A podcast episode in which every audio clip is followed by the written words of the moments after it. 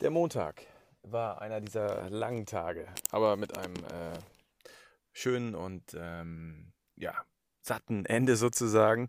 Ähm, ich war am Ende eingeladen zur Besichtigung der neuen Räumlichkeiten eines Berliner Trägers im äh, Berliner Süden und ähm, war danach noch eingeladen zu einem großen Festessen russischer Prägung mit Bortsch, Fischrogen, Frikadellen, und was sonst noch zugehört. Natürlich auch dem einen oder anderen Glas Wodka, mit dem auf das Leben, die Entscheidung und äh, die Zusammenarbeit im Allgemeinen und so weiter angestoßen wurde.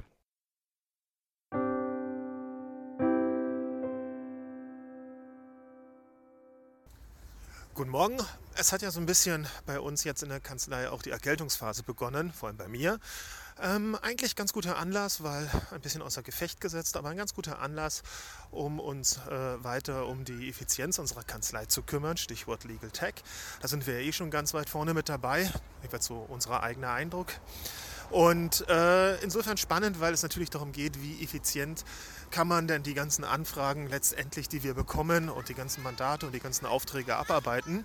Das ist immer sehr spannend, weil, naja, wenn wir bei Facebook relativ viel so en passant beantworten, was an an Fragen an uns heranbrandet, dann muss das natürlich schnell gehen, weil diese Facebook-Geschichten, die wir bekommen oder Twitter oder einfach nur mal E-Mails oder einfach nur Anrufe, ähm, die, die dürfen uns, so ist es nun mal, auch nicht wir leben von Luft und Liebe alleine, die dürfen uns nicht allzu lange aufhalten. Also geht es darum, eine extrem gut organisierte Datenbank zu haben, auf die jeweils zurückgegriffen werden kann, damit nicht jeder Einzelne sich neu sozusagen Gedanken machen muss, wenn es irgendwann in der Vergangenheit schon mal eine entsprechende Frage gegeben hat und diese auch dann schon beantwortet worden ist. Nicht alles hat man immer parat und im Kopf.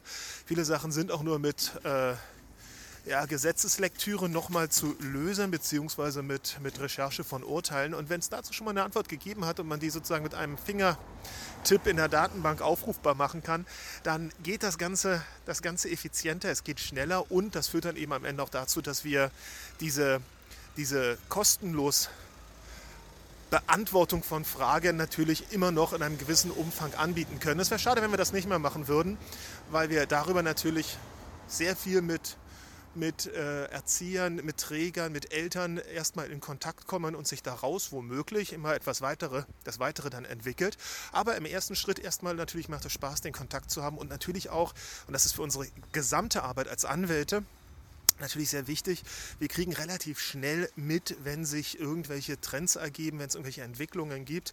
Und dann ist es natürlich für uns interessant, schon dann präpariert zu sein um entsprechend adäquat kompetent beraten zu können. Das Thema Legal Tech, wie gesagt, ist jetzt ein bisschen ja, zu groß, zu umfangreich, um uns darunter zu, zu, zu subsumieren, aber es ist auf jeden Fall spannend und wir beobachten das halt mit extremer mit extremem Interesse, vor allem, weil wir halt in, die erste, in der ersten Linie halt ähm, im Marketing besonders gut aufgestellt sind und da schon am Start, aber dieses interne, die interne Wissensaufbereitung uns natürlich sehr, sehr, sehr beschäftigt und insofern trotz Erkältung, trotz Grippe eine gute Zeit, weil damit na, muss man sich eben auch immer wieder beschäftigen, um am Ball zu bleiben.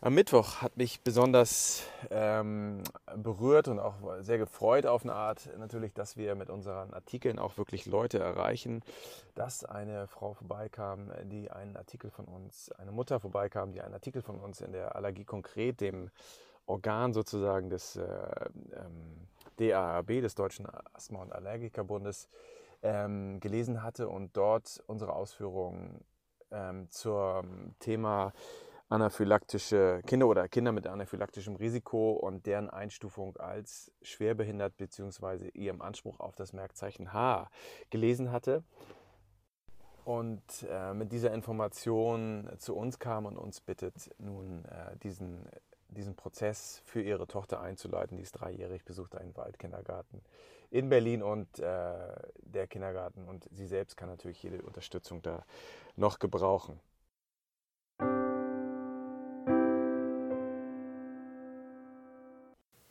Guten Morgen. Wir hatten diese Woche eine Anfrage von einem äh, Träger, der ähm, tatsächlich ein ziemlich großes Problem mit Eltern hat in seiner Einrichtung.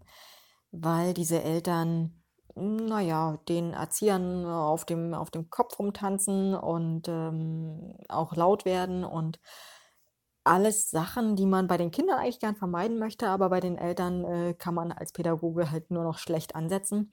Der Träger wollte also gerne von uns wissen, ob er denn jetzt nun diese Eltern kündigen kann oder nicht.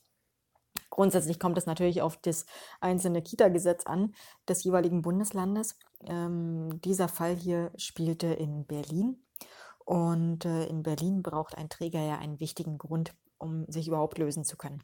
Zwar also die Frage, ist das schon ein wichtiger Grund oder nicht. Die Trägerverantwortliche äh, sagte mir dann auch gleich, wir haben super vorbereitet, äh, super vorgearbeitet. Ähm, das heißt, wir haben sogar schon eine Abmahnung äh, ausgesprochen. Da geht natürlich mein Herz auf. Äh, ich habe mich also gefreut.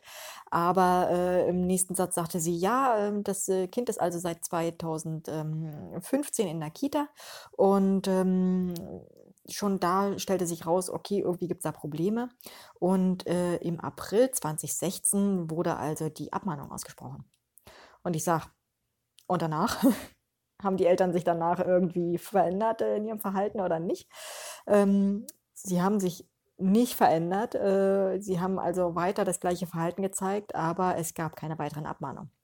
Entsprechend musste ich leider äh, der äh, Trägerverantwortlichen hier sagen, dass man auf diese Abmahnung ähm, leider nicht mit Erfolg äh, die Kündigung stützen kann, weil sie einfach so dermaßen lange her ist und weil man danach mehrere Monate lang dieses Verhalten ähm, anstandslos hingenommen hat und nicht gesagt hat, ähm, wir müssen da, wir müssen da nochmal reden und äh, bitte ändert euer Verhalten. Ja, das heißt, äh, der Träger hat jetzt, fängt jetzt wieder an mit Abmahnung und äh, wird jedes Verhalten entsprechend ähm, protokollieren und ähm, den Eltern sagen, was da geändert werden muss, sodass wir dann tatsächlich zu einer Kündigung kommen können, wenn sich das Verhalten nicht ändert.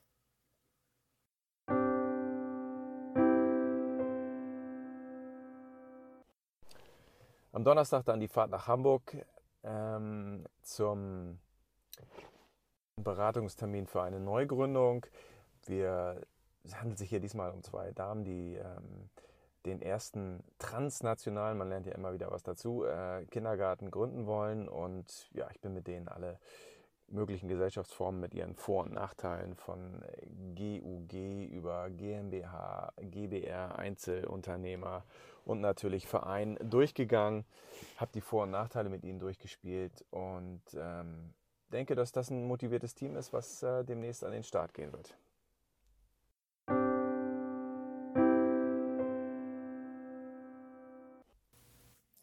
Wir stecken gerade mittendrin in einem Mobbing-Fall.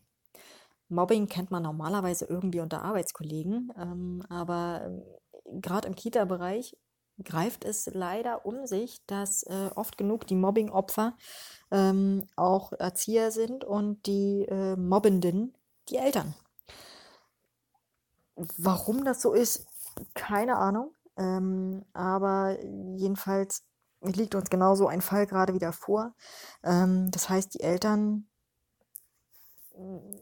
möglicherweise nicht mal in böser Absicht, aber jedenfalls äh, interpretieren sie äh, Sachen, äh, Aussagen ihrer Kinder ähm, auf eine bestimmte Art und Weise und ähm, reden dann nicht mit der bestimmten Erzieherin, dem bestimmten Erzieher, sondern ähm, tragen es halt weiter und ähm, fordern bestimmte Sachen. Selbstverständlich gibt es oft genug den Fall, wo es wo solche Vorwürfe ähm, absolut sozusagen richtig sind und wo, wo es richtig ist, an die richtige Stelle zu gehen. Aber wenn es eben in diese, in diese Mobbing-Richtung geht, wo also einfach nur Behauptungen aufgestellt werden, ähm, um diese Erzieherin oder den Erzieher tatsächlich im wahrsten Sinne des Wortes loszuwerden, da wird es dann kritisch. Und ähm, ja, solche, solchen, so einen Fall haben wir hier gerade und müssen schauen, wie wir den, der Betroffenen, dem Betroffenen äh, helfen können, wie wir da die richtigen Worte finden, die richtigen Stellen ansprechen und ähm, diese Vorwürfe aus der Welt schaffen.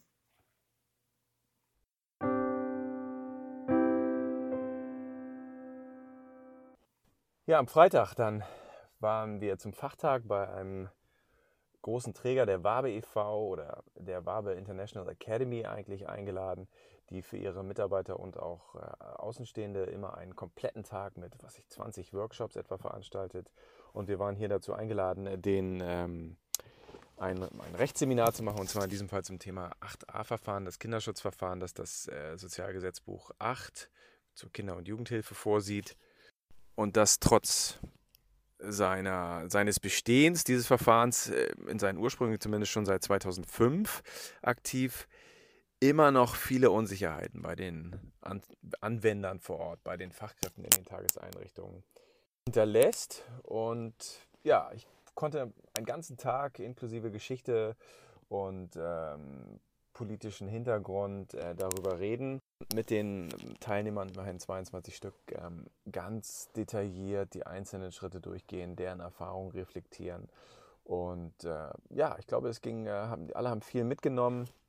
Die Kritiken jedenfalls auf den äh, Feedbackböden waren sehr, sehr gut. Und das machen wir bestimmt wieder.